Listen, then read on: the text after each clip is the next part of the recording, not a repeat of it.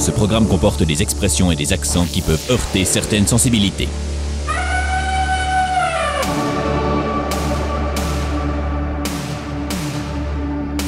Aujourd'hui, dans Fierté valaisanne.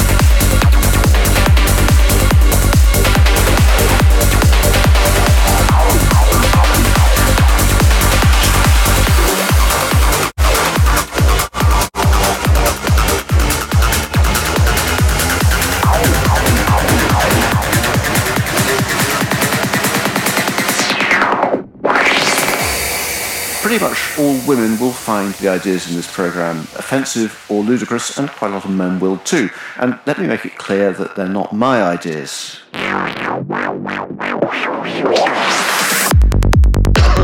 Hi, mate. Um, yeah, I mean, it's a, it's a question.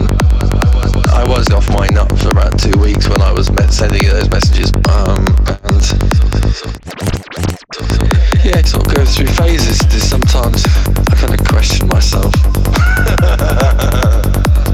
That's besides the point. And um, basically, I need to get it. My friend wants it. And blah, blah, blah. And I've been waiting to hear back about that question for, for you know, months now.